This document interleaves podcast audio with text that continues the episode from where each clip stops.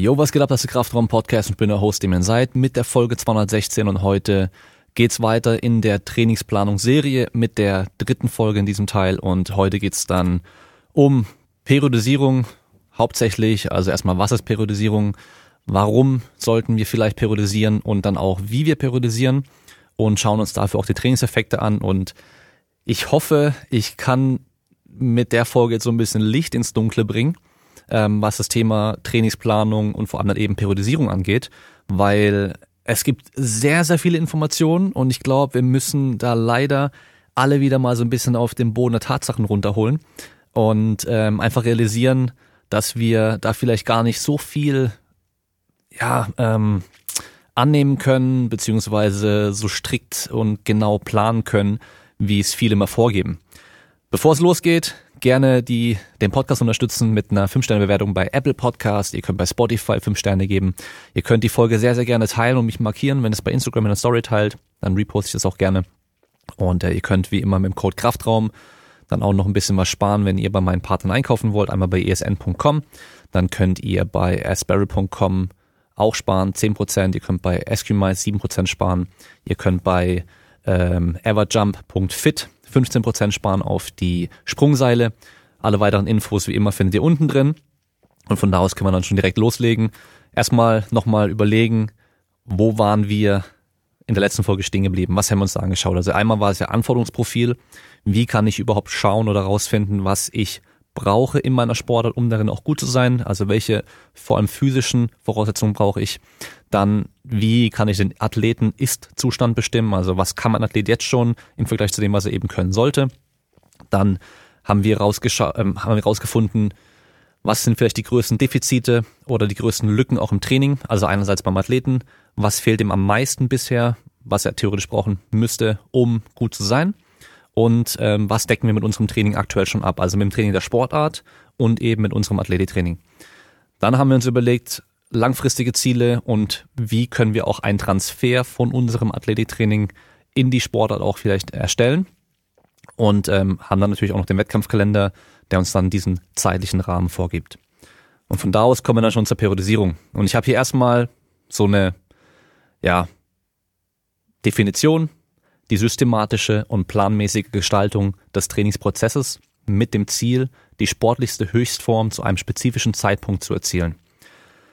Und da haben wir ja schon diesen Zeitpunkt einmal mit drin, das haben wir im Wettkampfkalender eben schon gehabt. Dann systematische und planmäßige Gestaltung. Das heißt, planmäßig einmal, wir gucken, wie kommen wir dahin und machen uns dafür einen Plan. Und systematisch auch, wir haben irgendwo ein System, wie wir vorgehen. Und ähm, da gibt's eben viele verschiedene Systeme, wo sich auch ganz, ganz viele dran aufhängen. Und ähm, da will ich eben heute so ein bisschen drauf eingehen, warum das vielleicht nicht die beste Möglichkeit ist äh, mit der Trainingsplanung, wenn wir von Anfang an mit dem System starten. Und natürlich Ziel ist die sportliche Höchstform, also zu diesem einen Zeitpunkt. Was bringt uns, wenn wir im Training super krass sind, super hohe Leistung erzielen, aber im Wettkampf, wenn es drauf ankommt, dann vielleicht nicht, weil wir eben das Training nicht optimal geplant haben und dann die Höchstform vielleicht gar nicht halten können bis zu diesem Wettkampfzeitpunkt. Oder wenn wir mehrere Wettkämpfe haben, dann haben wir natürlich auch wieder so eine Überlegung, welcher Wettkampf ist der wichtigste. Wir haben vielleicht hier so eine Qualifikationswettkämpfe, dann haben wir vielleicht ein paar regionale Wettkämpfe, die nicht so wichtig sind, dann haben wir aber äh, Europameisterschaft, Weltmeisterschaft, was weiß ich. Und natürlich wollen wir natürlich da die höchste Leistung bringen können. Das heißt, da müssen wir uns überlegen, wie können wir das Training organisieren, dass wir zur Quali und zu diesem Höhepunkt im Jahr die beste Leistung im Optimalfall erzielen können. Und dann können wir uns direkt überlegen, warum überhaupt periodisieren? Ja, warum können wir nicht einfach alles, was so relevant ist im Training, immer trainieren und einfach steigern? Das heißt, wir nehmen Sportler, der irgendwo stark sein muss, der schnell sein muss, der noch eine gewisse Ausdauer braucht, der eine gewisse Beweglichkeit braucht, der eine in bestimmten Körperpartien Muskelmasse auch braucht. Und wir trainieren einfach alles in einer Trainingswoche, einfach durchgehend und äh, versuchen das alles durchgehend zu steigern. Ist natürlich organisatorisch einmal schwierig, weil klar, wenn wir uns Powerlifting zum Beispiel anschauen oder Gewichtheben oder ähm, auch Marathon, also alles, was so extrem in einem Bereich der konventionellen Fähigkeiten ist, also entweder nur Ausdauer oder nur Maximalkraft und keine der anderen Qualitäten wirklich so braucht, dann ist es deutlich einfacher, als in den meisten anderen Sportarten, wo es halt gemischte Voraussetzungen gibt oder Anforderungen, ähm, wo wir eben Ausdauer und Schnelligkeit und ähm, Kraft brauchen und Beweglichkeit und dann auch noch die erholen müssen und so weiter. Das heißt, es wird zeitlich einmal schwer, diese ganzen Inhalte in der Woche unterzubringen. Vor allem, wenn wir nicht Profisportler sind, die den ganzen Tag nur trainieren können. Also jeder, der jetzt zuhört, wird wahrscheinlich kein Profisportler sein und nur Sport machen können, sondern hat Arbeit, hat Familie, hat Freunde, was weiß ich was, Hobbys außerhalb vom Sport noch. Das heißt, ihr werdet schon mal gar nicht jeden Tag trainieren können vielleicht oder auch mehrmals am Tag trainieren können oder auch überhaupt zeitlich diesen Aufwand bringen können, dass ihr sagen könnt, ich kann jeden Tag äh, mehrere Trainingseinheiten machen, um alles abzudecken. Das ist eine. Dann aber auch zeitlich bei Profisportlern oder bei Topsportlern, die hauptsächlich nur Sport machen, ist, wir haben ja das Training der Sportart.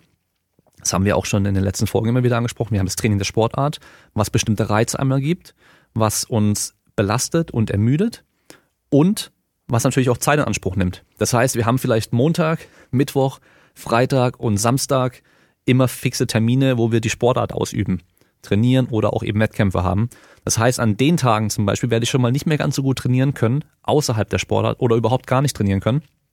Und wenn wir dann auch sagen, okay, Samstag sind vielleicht die Wettkämpfe, wenn da halt äh, Ligabetrieb ist zum Beispiel, dann muss ich auch wieder überlegen, wie kann ich mein Training unterbringen, dass ich am Samstag aber möglichst fit bin, aber trotzdem natürlich noch genug trainieren kann, um weiter Fortschritte zu machen.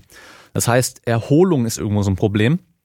Und dann haben wir noch diese Probleme mit den Interferenzeffekten. Das heißt, wenn wir eine gewisse Anforderung an Ausdauer haben, aber gleichzeitig auch an Schnelligkeit und wir beides aber in hohen Umfängen trainieren, in einer Trainingswoche, dann werden wir vor allem in diesem Schnelligkeitsbereich nicht so gute Zuwächse machen können, weil wir halt parallel dieses Ausdauertraining die ganze Zeit machen, was uns einmal ermüdet, dadurch wird die Qualität des Trainings der Schnelligkeit schlechter und wir haben aber auch Anpassungen im Ausdauertraining oder durch das Ausdauertraining, die gegensätzlich sind zu den Anpassungen, die wir im Schnelligkeitstraining erreichen wollen. Das heißt, allein schon deswegen können wir uns überlegen, es macht wahrscheinlich Sinn, dass wir Trainingsblöcke oder Trainingsphasen, ihr könnt es nennen, wie ihr wollt, machen, wo wir uns eher auf weniger Sachen konzentrieren und die dann vielleicht nacheinander so aufbauen, wie es am meisten Sinn machen könnte. Dann sind die nötigen Umfänge und Intensitäten einfach nicht möglich, wenn wir alles trainieren müssen.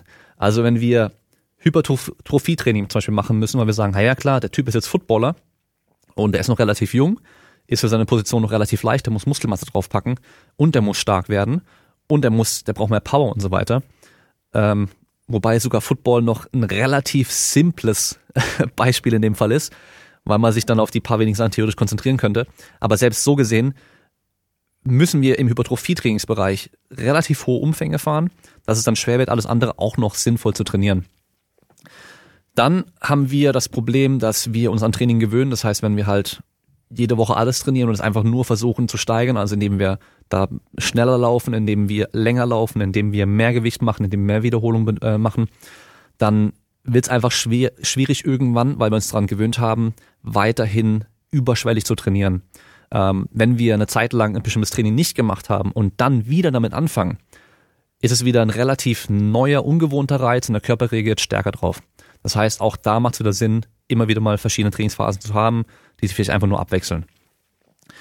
Dann gibt es Sachen, die ohne eine gewisse Vorbereitung vielleicht gar nicht so sinnvoll sind. Also sagen wir mal spezielles Schnelligkeits- und Sprungtraining mit jemandem, der noch keine hohe Maximalkraft zum Beispiel hat und keine Muskel, nicht genug Muskelmasse, nicht genug Maximalkraft, wird nicht ganz so viel bringen, wie wenn der halt eben diese gewissen Voraussetzungen schon hat. Das heißt, auch da können wir einfach schon sehen, dass es Sinn macht. Wir machen erstmal das eine, um darauf aufzubauen später mit dem anderen und da dann mehr davon zu profitieren.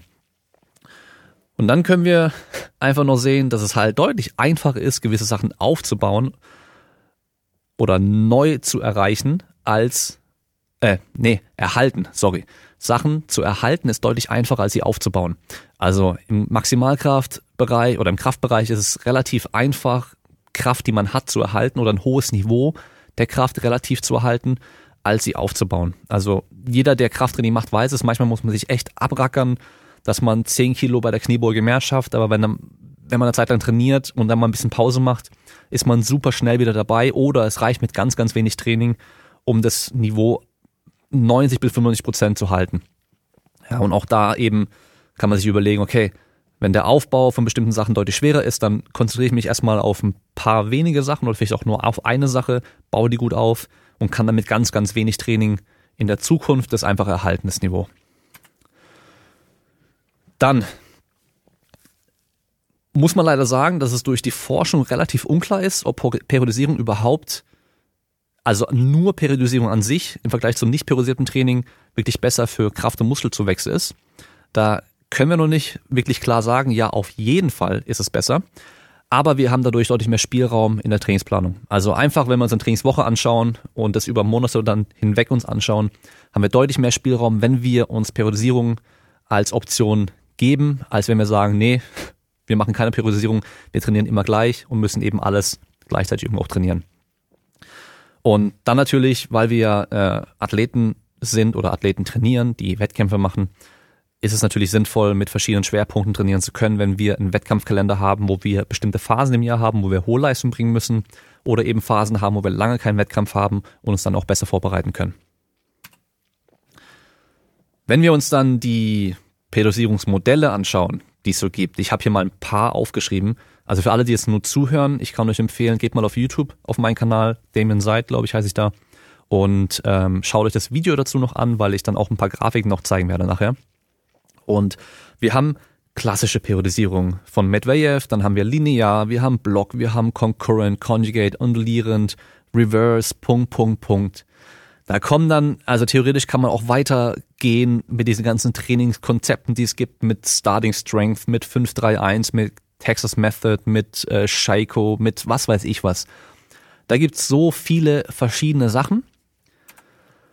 Und wenn wir uns die im Detail angucken, ich habe jetzt hier ein Beispiel eben, wo wir mal so eine lineare Periodisierung sehen mit Volumen und Intensität oder Umfang und Intensität im Vergleich zur wöchentlich undulierenden Periodisierung oder zur täglich undulierenden Periodisierung oder auch so ein integriertes Modell, wo wir dann äh, wöchentlich ähm, unduliert periodisiert, aber langfristig dann irgendwie auch doch linear periodisiert über Blöcke arbeiten, dann sehen die doch sehr, sehr, sehr unterschiedlich aus, wenn man sich diese Linienverläufe einfach nur anguckt. Ähm, das eine, das täglich undulierende sieht aus wie so eine Sinuswelle bei Umfang, Intensität, die immer hoch und runter gehen, einfach beide. Dann linear geht Umfang von hoch nach unten und Intensität von unten nach oben über den Zeitraum. Die wöchentlich undulierenden sieht eigentlich aus wie die täglich undulierenden, nur ähm, eben auseinandergezogen, weil es eben nicht mehr von Tag zu Tag, sondern eben von Woche zu Woche geht. Und dann diese gemischten Modelle sind halt einfach eine Mischung aus beidem irgendwo.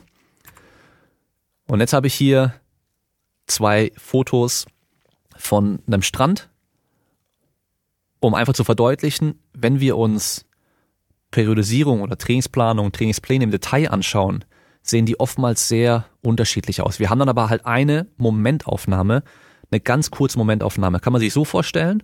Hier jetzt im Video ist es dann das linke Bild mit dem Strand, wo das Foto mit einer kurzen Verschlusszeit gemacht wurde, das Bild einfriert und das Wasser sozusagen auch einfriert. Das heißt, ein ganz normales Foto macht.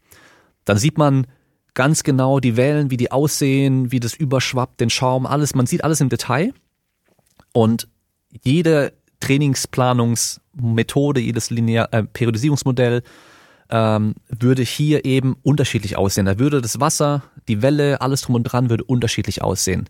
Aber wenn wir uns die langfristig betrachten, über mehrere Trainingsblöcke, über mehrere Trainingsphasen, über mehrere Trainingsperioden, Trainingsjahre, vielleicht sogar auch über eine ganze Trainingskarriere, dann sieht es halt aus wie eine ähm, Langzeitbelichtung. Das heißt, das Foto wird über einen langen Zeitraum aufgenommen und die ganzen Wellen, diese ganzen Kleinheiten, die ganzen Details, die verschwimmen im Endeffekt und alle Strände oder alle Wellen werden oder das Meer wird dann im Endeffekt fast gleich aussehen.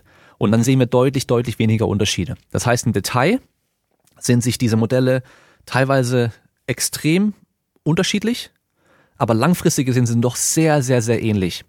Und ähm, Training an sich ist ja meistens irgendwo, wenn wir es periodisieren, wellenförmig. Das heißt, wir haben immer Phasen höhere Intensitäten, niedrige Intensitäten, Umfänge genauso. Und ähm, deswegen passt es mit diesem Strandbeispiel als Metapher eigentlich ganz gut. Und was die eigentlich fast alle weil wenn wir nämlich jetzt Reverse Periodizations noch angucken, ähm, dann passt es eben nicht mehr rein. Gemeinsam haben ist, dass die Trainingsbelastung irgendwo von extensiv zu intensiv geht Richtung Wettkampf hin und von allgemein zu spezifisch. Immer wenn wir halt von Trainingsanfang zu einem Wettkampf hingehen. Und deswegen für mich das Wichtigste, was ich euch mit mitgeben kann hier, wenn es um Periodisierung und Trainingsplanung geht, fangt nicht mit diesem Periodisierungsmodell an. Also sagt, ich will jetzt Blockperiodisierung machen. Ich will Daily Unrelated Periodisierung machen. Ich will Conjugate machen. Ich will was weiß ich was machen, sondern macht den Top-Down-Approach, den wir in den letzten beiden Folgen schon angesprochen haben. Wir schauen, wo sind wir, was haben wir schon, was sind die Voraussetzungen, was brauchen wir, wie sieht der zeitliche Rahmen aus und was macht hier am meisten Sinn. Periodisierung und Periodisierungsmodelle sind wieder nur Werkzeuge, die wir richtig einsetzen müssen. Das heißt, jemand, der immer nur linear periodisieren möchte, wird auf jeden Fall ein Problem haben mit, ähm, nehmen wir Judokas. Beim Judo haben die dann irgendwie jedes Wochenende Wettkampf und das über einen relativ langen Zeitraum. Das heißt, wer da linear periodisiert, wird am Anfang der Saison schlechte Leistung wahrscheinlich bringen, wird am Ende der Saison auch schlechte Leistung bringen und wird zwischendurch vielleicht mal kurz eine Phase haben, wo er eine gute Leistung bringen kann, wo gerade so dieser Sweet Spot von Training und äh, Wettkampf und Belastung an und drum und dran erreicht wurde. Ähm, da wird was anderes deutlich mehr Sinn machen. Und andersrum, jemand, der zum Beispiel nur einen Wettkampf im Jahr hat, der kann so gut linear periodisieren, weil er muss ja, also gerade wenn wir jetzt uns Powerlifting zum Beispiel angucken, wo du eigentlich nur die Maximalkraft noch zählt, der kann super gut, super allgemein hinten trainieren und dann immer näher zum Wettkampf hingehen, immer spezifischer werden, immer mehr in diesen Maximalkraftbereich auch reingehen. Und dass er dann eine schlechte Ausdauer hat am Schluss oder vielleicht sogar Muskelmasse verliert, was weiß ich was, das ist im Endeffekt alles egal, weil da zählt ja nur diese eine Qualität. Das heißt, arbeitet rückwärts, macht den Top-Down-Approach und eben nicht andersrum sagt, ich möchte unbedingt Blockperiodisierung machen und ähm, fange damit an, bei jedem Athleten, den ich betreue oder bei mir, egal was ich für einen Sport mache, egal wie mein zeitlicher Rahmen ist, es wird nicht bei jedem passen.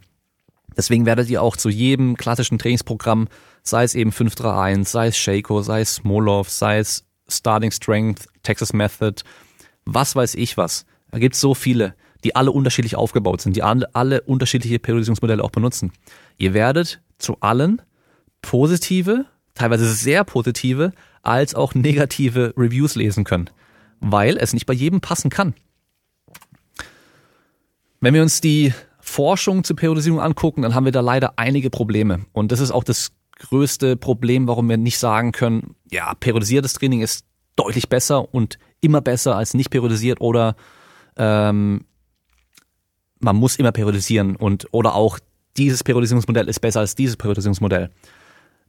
Man kann wahrscheinlich schon ja mit guter Sicherheit sagen, dass Periodisierung generell besser ist als keine Periodisierung, so allgemein gesehen. Aber eben welche Art der Periodisierung besser ist, kann man auf keinen Fall sagen bisher. Wir haben eigentlich immer zu kurze Interventionen. Das heißt, ähm, Periodisierung ist ja eher so ein langfristiger Planungsprozess. Und wenn wir dann nur acht Wochen oder 16 Wochen Training haben mit einer, mit einer Studie, dann reicht es halt gar nicht, um dann auch verschiedene Modelle mit vergleichen zu können. Dann müssen wir eher über Jahre hinweg schauen. Dann haben wir wie immer im, im Sportbereich zu wenig Trainingserfahrung bei den Probanden, mitmachen. Das sind halt meistens Leute, die, selbst wenn sie dann trainiert sein sollen, ähm, wenn es dann so im Text drin steht, meistens welche, die halt Krafttrainingserfahrung haben und vielleicht halt ein, zwei Jahre trainiert haben. Dann haben wir das Problem, wenn wir uns Periodisierung und Nicht-Periodisierung anschauen, dass die oftmals mit dem Umfang, also Trainingsvolumen, gematcht werden. Das heißt, dass die halt insgesamt gleich viel Training gemacht haben und dadurch oftmals eben unrealistisch sind, weil zum Beispiel würde halt Periodisierung am Anfang mit höheren Umfängen in der Regel anfangen und hinten mit höheren Intensitäten und nicht periodisiert ist halt eben nicht. Und dadurch haben wir schon mal einen Unterschied, wenn dann mit Volumen gematcht wird.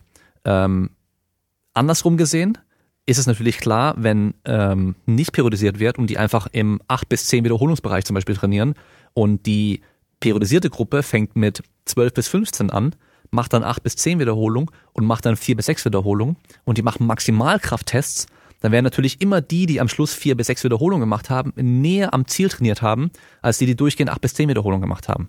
Und auch da ist es wieder ein bisschen äh, unrealistisch im, im, in der Realität dann. Dann ähm, kann man eigentlich so sehen, Periodisierung ist halt der Versuch vom Steuern von Stress und Ermüdung aber wir steuern eigentlich nur Stress und äh, Belastungsumfänge und so weiter innerhalb der Sportart und innerhalb des Trainings. aber was ist außerhalb des Sports? Das können wir halt in der Regel schlecht kontrollieren. Und dann, größtes Problem generell, ähm, der Mensch ist keine Maschine. Das heißt, wir können halt nicht einfach sagen, Input A führt immer zu Output X zum Beispiel, sondern es wird halt bei der gleichen Person heute Input A führt zu X und in drei Wochen führt Input A zu Y zum Beispiel. Also es wird immer unterschiedlich sein, weil der Mensch ein anpassbarer Organismus ist, der auch durchgehend im Wandel ist. Also deswegen auch generell sehr schwer zu planen und ähm, das sage ich allen meinen Kunden im Online-Coaching oder im Coaching generell, dass diese ersten paar Wochen Training, die wir da machen, sind eher so eine Findungsphase, dass wir einfach generell rausfinden, okay, unabhängig jetzt von dem ganzen so, äh, zwischenmenschlichen allem drum und dran, also rein vom Training her, ich mache so mal so eine beste Annahme, was für ein Training könnte da meistens für dich Sinn machen und wir gucken, wie du darauf reagierst und anhand davon rückblicken kann ich dann sehen, ah okay, ähm, es war vielleicht ein bisschen viel Umfang, es war vielleicht ein bisschen wenig Umfang, es war vielleicht zu intensiv gestartet, was weiß ich was. An, aber erst anhand dem, was wir gemacht haben davor, wenn ich das mir angucken kann, kann ich dann auch später bessere Annahmen machen, was könnte jetzt wohl Sinn machen im Training. Ja, deswegen einfach so jemanden einen Trainingsplan schreiben, von dem du halt nichts groß weißt und nur weißt, welchen Sport er macht und was der vielleicht aktuell gerade für Kraftwerte hat oder sowas. Sehr, sehr schwer. Dann müssen wir uns mal die Trainingseffekte anschauen. Also was für Effekte gibt es überhaupt im Training? Wir haben einmal die akuten Effekte, die halt direkt während der Übung stattfinden. Dann haben wir unmittelbare Effekte direkt als Resultat einer einzelnen Trainingseinheit. Wir haben kumulative Effekte als Resultat von mehreren Einheiten, also die summieren sich im Endeffekt. Dann haben wir chronische Effekte, die sind dann nach einer Trainingsphase, also zum Beispiel nach so einem sechs Wochen Trainingsblock zum Beispiel. Was wir dann da aufgebaut haben, ist ein chronischer Effekt. Partielle Effekte sind Veränderungen durch einzelne Übungen. Wenn man dann sich zum Beispiel Bankdrücken anguckt, dann werden wir da halt eher Effekte haben, was die Brustmuskulatur, Schultermuskulatur, Trizepsmuskulatur angeht. Und wir haben residuelle Effekte, also die bleiben auch nach der Adaptationsphase erhalten. Das heißt, wenn wir einen acht Wochen Hypertrophie-Block machen, also einen Block für Muskelaufbau, dann bauen wir nicht nur während diesen acht Wochen Muskeln auf, sondern durch diesen acht Wochen Trainingsreiz, den wir gemacht haben, werden wir auch danach noch weiter adaptieren an diesen Trainingsreiz von acht Wochen. Und erst wenn diese Phase dann, diese Adaptionsphase vorbei ist, das, was dann bleibt, sind diese residuellen Effekte. Und ähm, da kommt dann nachher nochmal was dazu. Von hier aus ein ganz wichtiger Begriff noch, wenn es um Trainingsplanung oder Periodisierung geht, ist diese Phasenpotenzierung. Ähm, das ist so die sinnvolle Aneinanderreihung von Trainingsreizen. Und sowas ähnliches haben wir dann, wenn wir uns eine Trainingseinheit später anschauen, auch. Und ich habe es vorhin schon mal als Beispiel gebracht. Plyometrisches Training oder Schnellkrafttraining, also auch so Sprungtraining und so weiter, funktioniert besser mit einer höheren Kraftbasis. Wenn wir das wissen, können wir schon mal uns überlegen, okay, dann mache ich jetzt erstmal, was brauche ich für Kraft, also wie kann ich meine Kraft steigern? Das ist neuromuskulär bedingt. Das heißt, wir haben einmal den rein muskulären Teil, also morphologisch, einmal den neuronalen Teil. Das heißt, wir können uns überlegen, was macht hier jetzt wohl Sinn? Was braucht länger? Welche Anpassungen brauchen länger? Morphologische Anpassungen dauern in der Regel länger, also dass deine Strukturen sich verändern, dass Muskelmasse aufbaut, dass deine Sehne sich anpasst und so weiter. Alles, was mit Struktur zu tun hat, mit dem Muskel, mit der Sehne, mit dem Bandapparat und so weiter an sich, die dauern in der Regel immer länger als diese neuronalen Anpassungen. Also alles, was mit dem zentralen Nervensystem zu tun hat, was mit Ansteuerung und so weiter zu tun hat. Das heißt, wenn wir das wissen, können wir uns überlegen, okay, für eine hohe Maximalkraft ist einmal morphologisch gesehen die Voraussetzung ein hoher Muskelquerschnitt. Und wenn wir wissen, morphologische Anpassungen dauern länger, dann machen wir vielleicht für den Anfang, wenn wir das Ziel später mal haben, hoch zu springen, machen wir mit einem Untrainierten erstmal ein Muskelaufbautraining. Das heißt, wir versuchen über mehrere Wochen hinweg so viel Muskelmasse wie möglich aufzubauen. Dann wollen wir die Muskulatur auch ein bisschen spezifischer trainieren Richtung Maximalkraft. Das heißt, wir werden höhere Intensitäten benutzen, dadurch auch dieses Neuronale mit noch reinnehmen, ähm, einfach um Maximalkraft generieren zu können. Und dann, wenn wir eine höhere Maximalkraft haben, nach diesen ganzen Trainingsinterventionen, die wir gemacht haben, dann können wir besser plyometrisches Training machen, Sprungtraining, Schnelligkeitstraining, Sprinttraining und so weiter, weil wir dann mehr davon profitieren werden, weil wir haben die bessere Grundlage geschaffen.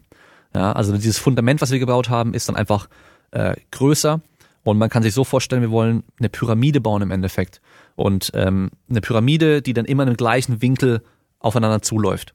Und wenn ich natürlich jetzt mit einem kleinen Fundament anfange, dann wird die Pyramide nicht sehr hoch werden. Das heißt, die maximal mögliche Leistung wird dann nicht so hoch werden. Und wenn ich aber jetzt mein Fundament vergrößere, was in dem Fall dann dieses Ganze, was Maximalkraft, was Muskelmasse und so weiter angeht, ist, wenn ich das dann vergrößere, wird mein Fundament deutlich größer. Das heißt, wenn ich von da aus mit diesem spezielleren Training anfange, kann ich viel, viel mehr rausholen, weil ich im gleichen Winkel wieder hochgehe, aber die Spitze, wo sich dann diese zwei Seiten treffen, ist dann deutlich weiter oben. Das heißt, mein Limit ist deutlich höher gesetzt durch dieses größere Fundament. Und dann ähm, müssen wir uns auch überlegen, dass Trainingsreize meistens so eine Kombination aus Pro und Contra sind. Wenn wir uns zum Beispiel jetzt Hypertrophietraining für Schnellkraftsportler anschauen, wenn wir uns, hoppla, da kommt gerade ein Pop-up, das ich jetzt wieder wegmache, damit ihr das im Video nicht seht. Äh, wenn wir uns jetzt Hypertrophietraining für Schnellkraftsportler anschauen, dann werden wir durch ein reines Hypertrophietraining auch Anpassungen haben, die direkt eigentlich für Schnelligkeit nicht so geil sind. Ja, also wir haben dann eine Veränderung vom Faserwinkel in der Muskulatur oder vom Fiederungswinkel, der dann eher ungünstiger ist. Wir haben durch ein klassisches Hypertrophietraining ähm, prozentual gesehen einen Rückgang dieser ganz schnell zuckenden Muskelfasern, ganz schnell starken, äh, schnell und stark zuckenden Muskelfasern prozentual gesehen. Ähm, wir haben ähm, neuronal auch nicht unbedingt die Anpassung, die wir haben wollen für maximale Schnelligkeit. Aber langfristig gesehen ist halt dieser höhere Muskelquerschnitt durch dann danach kommendes Training, wo wir spezieller wieder trainieren und dann eben vielleicht doch wieder den Fiederungswinkel ein bisschen optimieren können, wenn wir dann deutlich mehr Kraft generieren können, durch die neuronale Anpassung dann auch wieder schneller Kraft generieren können, haben wir dann doch deutlich mehr Potenzial wieder für Schnelligkeit. Aber währenddessen, während dieser Trainingsphase, haben wir da vielleicht sogar eher einen Rückgang der Schnelligkeit, obwohl es dann langfristig gesehen, auf Jahre gesehen, ein Vorteil sein kann. Und wir können eigentlich nicht von Trainingsplanung und Periodisierung sprechen, ohne einmal Superkompensation anzusprechen. Und dieses klassische Superkompensationsmodell ist ein Ein-Faktor-Modell. Ähm, hat wahrscheinlich jeder von euch schon mal gesehen, sei es in der Schule im Sport, äh, wenn ihr Theorie da hattet, oder halt eben bei jeder Trainerlizenz ähm, oder auch so, wenn ihr euch mit Training auseinandersetzt mal. Das ist so das einfachste und klassischste Modell überhaupt. Wir haben einen Trainingsreiz, und dann geht erstmal unsere Leistung runter durch die Ermüdung, die wir mit dem Trainingsreiz haben. Ähm, sei es auf eine Einheit gesehen, sei es auf eine Trainingswoche gesehen, ist im Endeffekt egal. Dann erholt sich der Körper wieder und hat so einen Überschuss an Leistungsfähigkeit, an was dann Superkompensation genannt wird. Und im Optimalfall wollen wir halt dann die nächste Trainingsintervention da reinpacken, wo wir dann diesen Überschuss haben oder den nächsten Trainingsreiz da setzen, dass wir halt dann mit einer höheren Leistung trainieren können und sich das dann immer wieder weiter aufsummiert und wir halt einfach dann die Leistung langfristig nach oben gehen lassen. Und da kann sich wahrscheinlich jeder schon denken, dass es einfach zu simpel und zu einfach gesehen ist.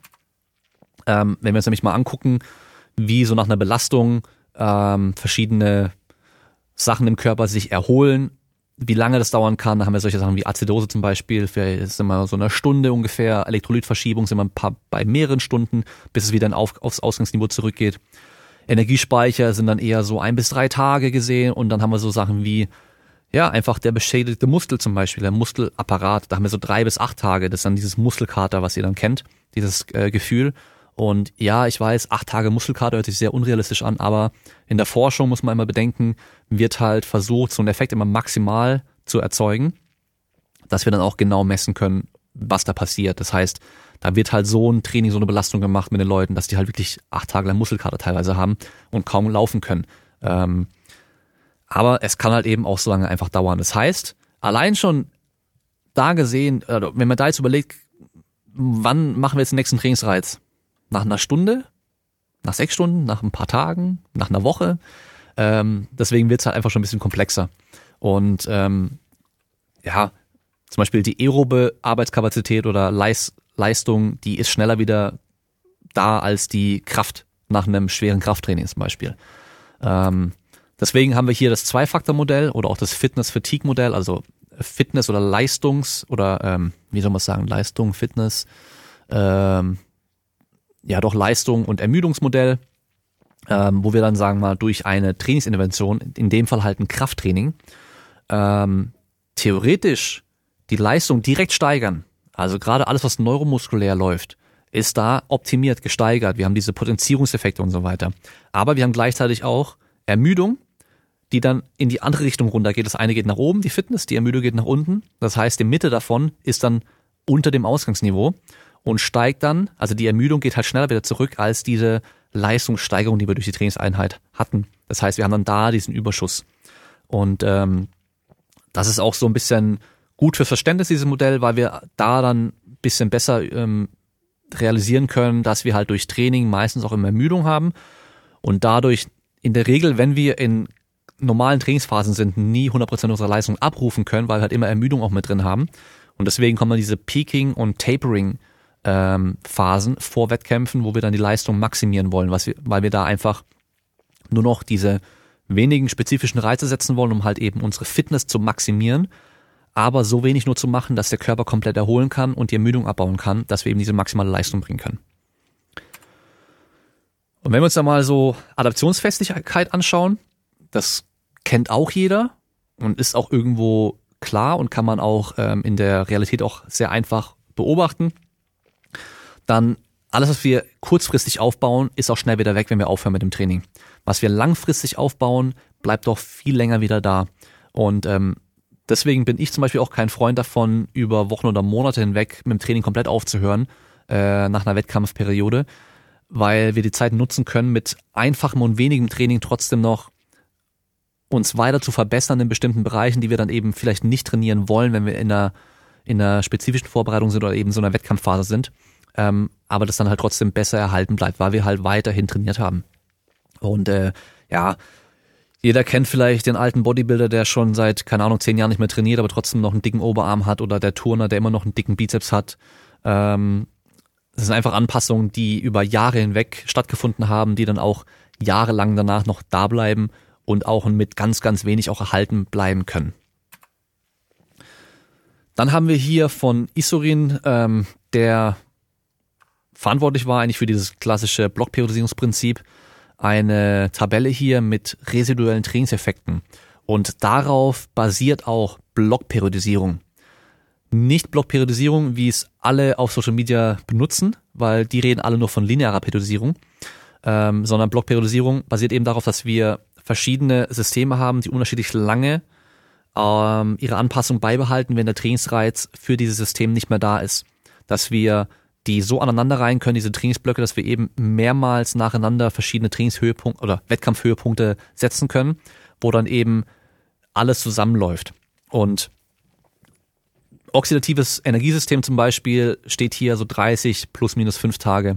Kraft 30 plus minus 5 Tage glykolytische Energiesystem 18 plus minus 4 Tage, ähm, Wiederholungspower, wenn man so nennen mag, ja, ähm, 15 plus minus 5 Tage, dann ADP, Kreatinphosphatanpassung 5 plus minus 3 Tage, Schnelligkeit plus äh, 5 plus minus 3 Tage.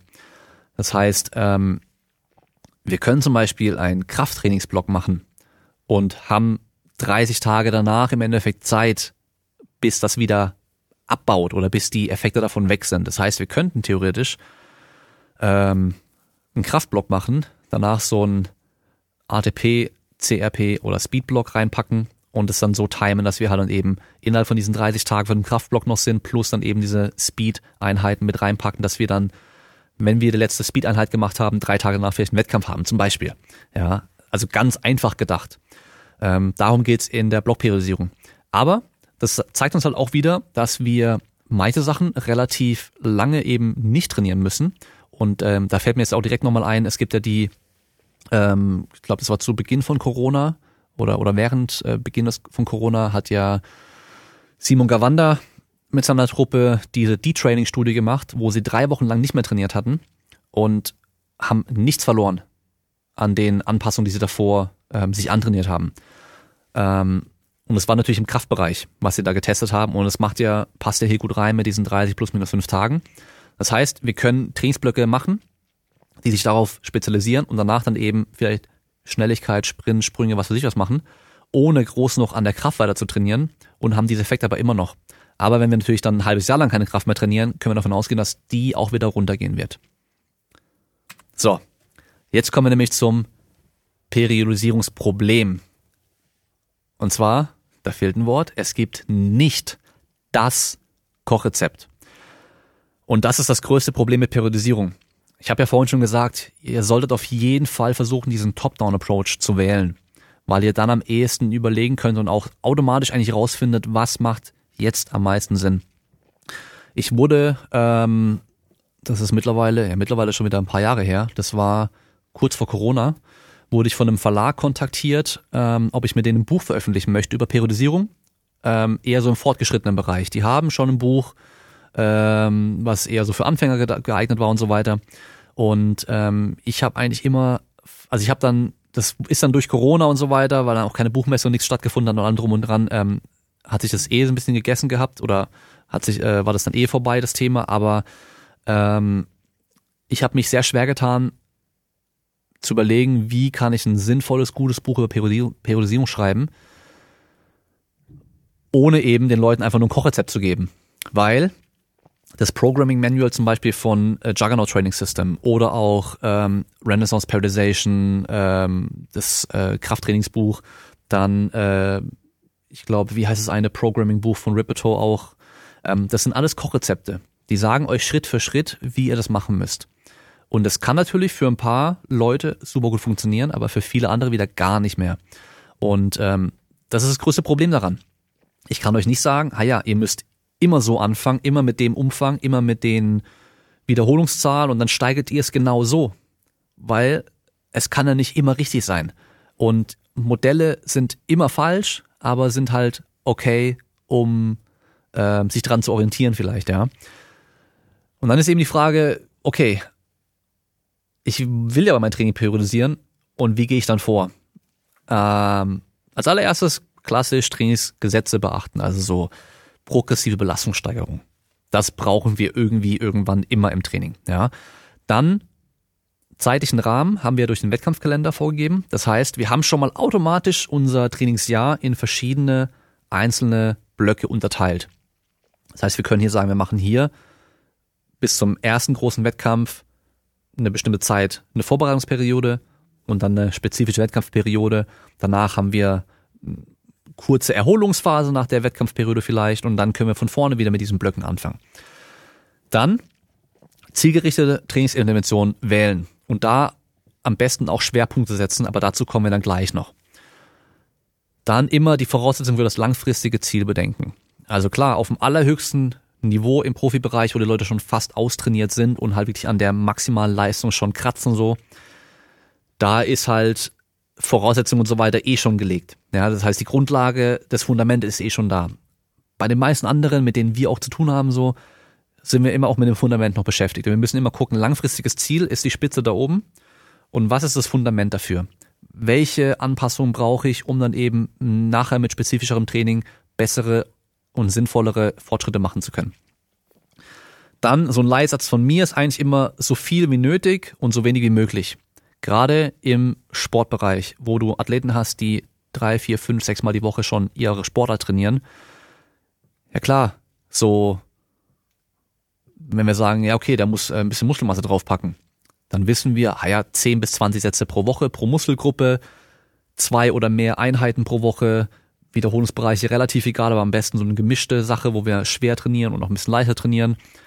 Aber wie will ich das alles unterkriegen bei einer Person, die halt eben schon fünf Einheiten die Woche ihre Sportart macht und wo die Sportart wichtiger ist, also das Training der Sportart natürlich wichtiger ist, das haben wir ja vorher auch schon gesagt, das ist immer Priorität. Da kann ich halt kein optimales Training mehr reinbringen, sondern nur noch so gut wie es geht.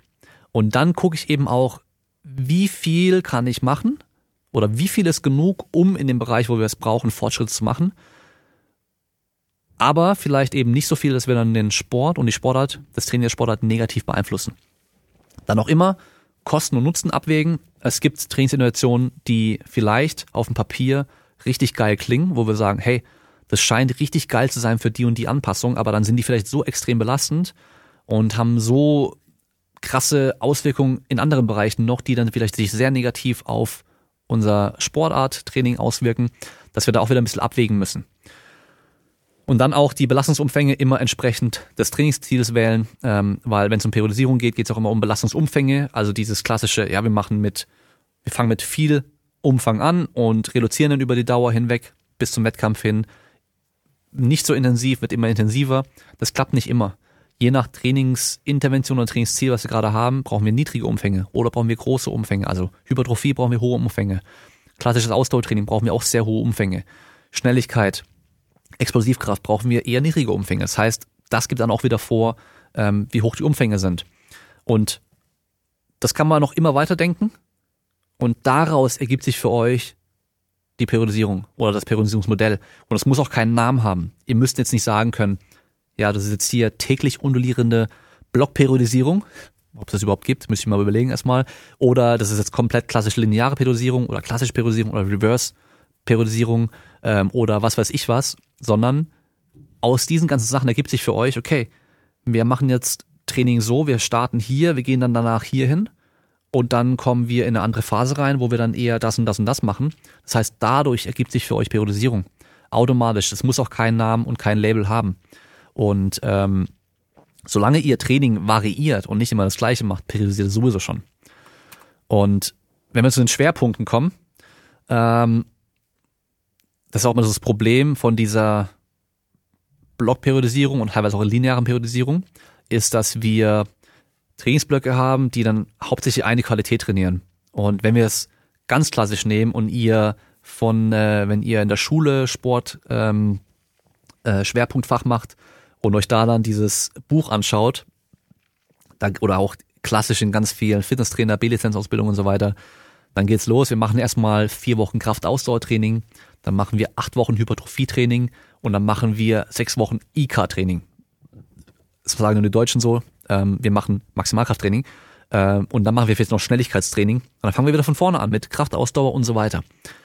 Und dann sollte jedem klar sein, wenn ich vier Wochen Kraftausdauer trainiert habe, ist meine Maximalkraft überhaupt nicht gut, meine Schnelligkeit ist voll für den Arsch. Und wenn ich danach acht Wochen Hypertrophie-Training mache und dann sechs Wochen äh, Maximalkrafttraining mache, am Ende dieser sechs Wochen Maximalkrafttraining ist meine Kraftausdauertraining komplett weg, also komplett unnötig gewesen, weil die ganzen Anpassungen davon weg sind, weil es so lange schon wieder her ist. Das heißt, wir haben zu zielgerichtetes Training im Endeffekt. Und in den meisten Sportarten brauchen wir alles irgendwo. Und wir haben es ja auch schon gesagt, das Fundament ist auch immer wichtig für das, was dann später kommen kann. Und wir müssen auch immer überlegen, wie kann ich das Fundament maximal breit halten, selbst in der Wettkampfperiode. Und ähm, deswegen setzen wir Schwerpunkte im Training. Meine Empfehlung für die meisten ist eigentlich, wir trainieren schon alles immer irgendwie, aber wir setzen halt Schwerpunkte, was die Trainingsintervention angeht. Das heißt, zum Beispiel ein Anfänger hier auf der Grafik jetzt, ähm, Work Capacity oder Arbeitskapazität wäre in der Regel sowas wie Kraftausdauer und Hypertrophie Training, ja. Der macht davon relativ viel und er macht relativ viel normales Krafttraining. Und der macht wenig Powertraining und wenig Schnelligkeitstraining. Ein Fortgeschrittener, der macht deutlich weniger von diesem Grundlagen Hypertrophietraining, macht dafür immer noch relativ viel von dem Krafttraining, weil er davon noch deutlich profitieren kann, aber macht schon mehr Power, Schnelligkeitstraining als der Anfänger. Und der Topathlet, der macht immer noch auch irgendwo in der Trainingswoche ein bisschen Hypertrophietraining. Die wichtigsten Sachen zum Erhalten braucht es nämlich eben nicht viel, aber der braucht seine Muskelmasse und macht aber immer noch auch sein Krafttraining, aber macht deutlich mehr Schnelligkeits- und Powertraining, weil das für ihn am meisten noch bringt. Das heißt, die Schwerpunkte verändern sich dann über deine Trainingskarriere hinweg, aber auch in deinem Trainingsjahr immer wieder. Ja? Und ähm, das kann dann eben auch, wenn es um äh, Trainingszyklen geht, dann auch so sich verändern. Das heißt, wir fangen bei einem Trainingszyklus an, der dann halt als Ziel hauptsächlich irgendwie Muskelaufbau zum Beispiel hat und machen relativ viel von diesem Grundlagentraining und Krafttraining und eben wenig Powerschnelligkeit. Und dann gehen wir davon in den nächsten Zyklus, wo das auch immer noch so das Größte eigentlich ist, aber wir mehr schon im Kraftbereich trainieren. Und dann geht's im dritten Zyklus dann vielleicht eben noch mehr in den Kraftbereich, weniger in diesem Hypertrophiebereich und wir machen ein bisschen mehr Schnelligkeit, ein bisschen mehr Power und so weiter. Das heißt, wir haben alles immer irgendwo, wie gesagt, Erhalten ist leichter. Wir müssen zum Erhalten der Kraft zum Beispiel keine vier Beinübungen pro Einheit mehr machen. Da reicht's eben, drei Sätze Kniebeugen zu machen. Einigermaßen schwer. Wir müssen auch nicht ans Limit gehen. Das heißt, es wird uns nicht stark beeinflussen für den Rest des Trainings. Aber wir können davor halt sehr viele Sprünge, Sprints und was weiß ich was machen. Das heißt, wir müssen nur gucken, mit welchen Interventionen oder mit welchen Belastungen, weil im Endeffekt geht es nur um Belastung. Wir planen keine Übung, sondern wir planen Belastung in dem Bereich, wo wir jetzt aktuell gerade uns bewegen, wenn es um Periodisierung geht. Welche Arten der Belastung machen am meisten Sinn, um eben diese Sachen, die wir vielleicht nicht im Fokus haben, zu erhalten oder möglichst gut noch zu steigern, ohne eben viel dafür zu machen. Und in der Reha periodisieren wir ja auch automatisch anhand von dem, was wir gerade leisten können. Das heißt, ähm, Nach einer Kreuzbandreha geht es natürlich los mit erstmal Beweglichkeit ins Knie wieder reinbringen und halt langsam wieder Muskelmasse aufzubauen, ähm, Ansteuerung und so weiter zu verbessern. Und wenn dann die Muskelmasse wieder einigermaßen da ist, dann kommen wir in den Kraftbereich, bis wir dann auch da sind, wo wir sagen, okay, irgendwo bist jetzt wieder auf einem ähnlichen Niveau wie früher und dann kommen wir in diesen Schnelligkeitsbereich, in diese speziellen Sachen mit wieder Landungen und so weiter trainieren und so weiter. Das heißt, auch da ist wieder automatisch periodisiert.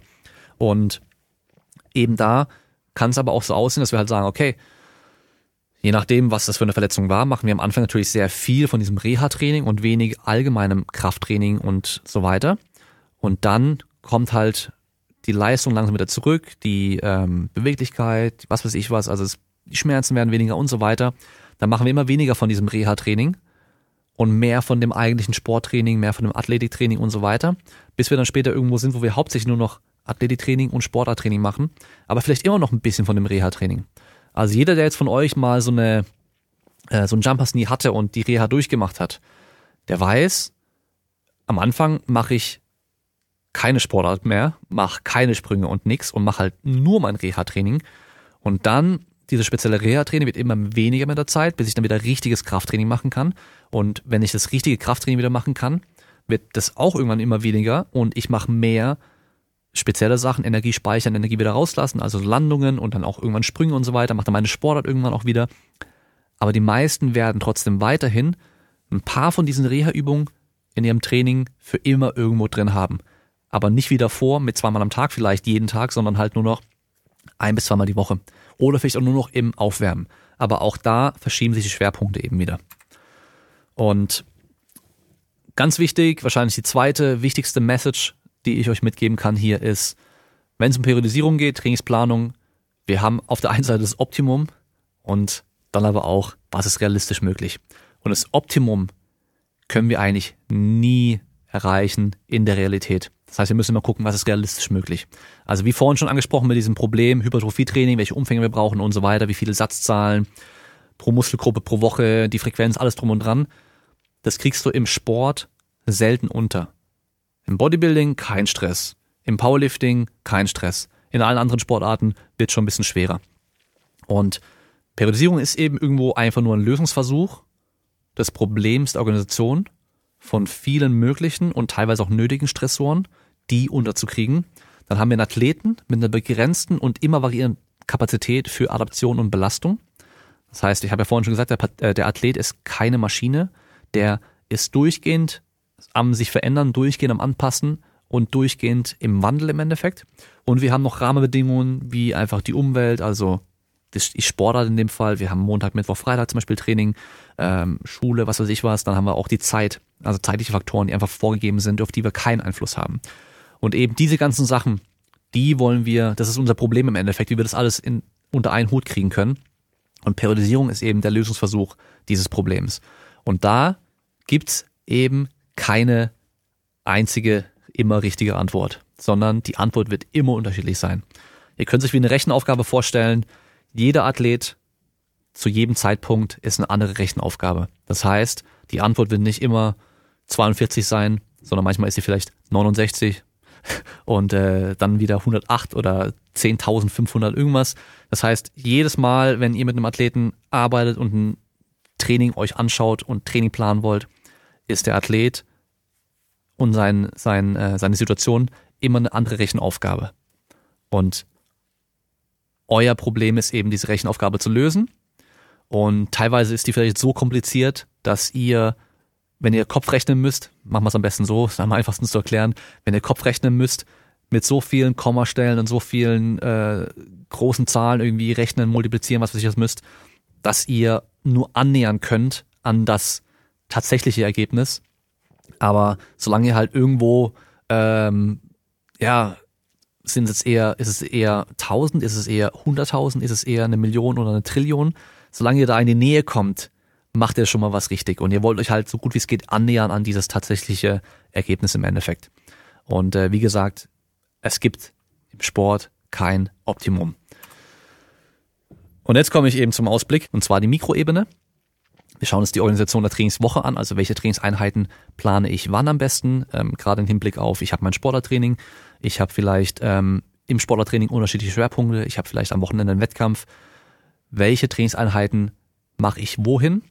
Da können wir auch über Trainingssplits reden. Die sind ja auch mittlerweile echt verschrien auf Social Media, aus welchem Grund auch immer. Und schauen uns eben die Belastungssteuerung an, eben welche Belastung mache ich vielleicht wohin, ähm, wie steigere ich auch Belastung, wie reduziere ich Belastung. Und auch da kann ich euch direkt schon mal sagen, es gibt kein Kochrezept und äh, wir müssen wieder individuell vorgehen. Und ähm, ich weiß, das war jetzt viel und wenig Handfestes. Also war jetzt viel Gerede, ähm, aber wenig Handfestes. Und ich wusste vorher schon, dass wenn es um Periodisierung geht, dann wird es auch so sein. Und das war mir auch bewusst und ich wollte eben nicht versuchen, euch ein Kochrezept zu geben, weil es, wie gesagt, einfach nicht möglich ist, ähm, euch da wirklich was Gutes liefern zu können, weil wir eben nie davon ausgehen können, dass es immer passt. Und deswegen hoffe ich, dass euch diese ganzen Denkanstöße jetzt dazu anregen, euer eigenes Training mal zu überdenken vielleicht. Ähm, das Training, was äh, auf Social Media oftmals propagiert wird, mal zu überdenken. Ähm, klassische Trainingsprogramme mal zu überdenken. Und einfach mal anhand von diesen ganzen Punkten, die wir jetzt durchgegangen sind, mal zu gucken, okay, was haben vielleicht diese drei klassischen Powerlifting-Programme, die ich jetzt so kenne, gemeinsam und was sind die großen Unterschiede? Und wenn du alle schon mal ausprobiert hast, dann kannst du mal überlegen, okay, wie fühle ich mich in welcher Trainingsphase, bei welchem Programm, zu welchem Zeitpunkt? Weil du wirst schon merken, dass es bestimmt äh, Trainingsprogramme gab, wo du dich vor dem Wettkampf echt geil gefühlt hast, aber vielleicht nicht gut performt hast. Andersrum ähm, Trainingsprogramme, wo du dich während dem Trainingsblock davor richtig geil gefühlt hast und dachtest, oh ja, ich, ich, ich freue mich richtig auf den Wettkampf und da geht richtig was. Dann kommst du zum Wettkampf, die Wochen davor waren richtig hart und beim Wettkampf geht gar nichts. Ähm, und dann kannst du eben überlegen, okay, woran könnte das gelegen haben? Und damit sind wir auch schon, ich gehe jetzt gerade nochmal durch, nicht, dass wir irgendwas vergessen haben hier, sind wir auch schon am Ende von der Folge. Und äh, wie gesagt, ich hoffe, ich habe euch nicht zu arg verwirrt. Ich hoffe aber trotzdem, ich habe euch mal so ein bisschen zum Denken angeregt und eben auch auf diesen Boden der Tatsachen zurückgeholt, weil es wird immer sehr viel auf Social Media diskutiert. Ja, die Periodisierung ist kacke und die ist geil und äh, das ist richtig gut und so soll man auf gar keinen Fall trainieren, so kann es ja gar keinen Sinn machen und so weiter. Und alle, die euch da so pauschal immer kommen, kann ich euch sagen, die wissen höchstwahrscheinlich nicht wirklich, wovon sie reden. Ich bin extra nochmal hier meine drei Klassikerbücher durchgegangen. Einmal Super Training, einmal Periodization von Bomper, Super Training ist von Werkoschansky und einmal Science and Practice of Strength Training von Zaziorski und da nochmal die Periodisierungsabschnitte durchgegangen. Einfach zum gucken, ob hier noch irgendwas fehlt, weil ich weiß, es, wie gesagt, es war jetzt halt ein wenig handfestes, aber mehr können wir nicht sagen. Ganz ehrlich. Wer anderer Meinung ist, kann sich gerne bei mir melden und ähm, wir schauen mal, ob da was dran ist oder nicht. Und damit hören wir uns und sehen wir uns wieder bei der nächsten Folge. Und bis dahin, bleibt stark.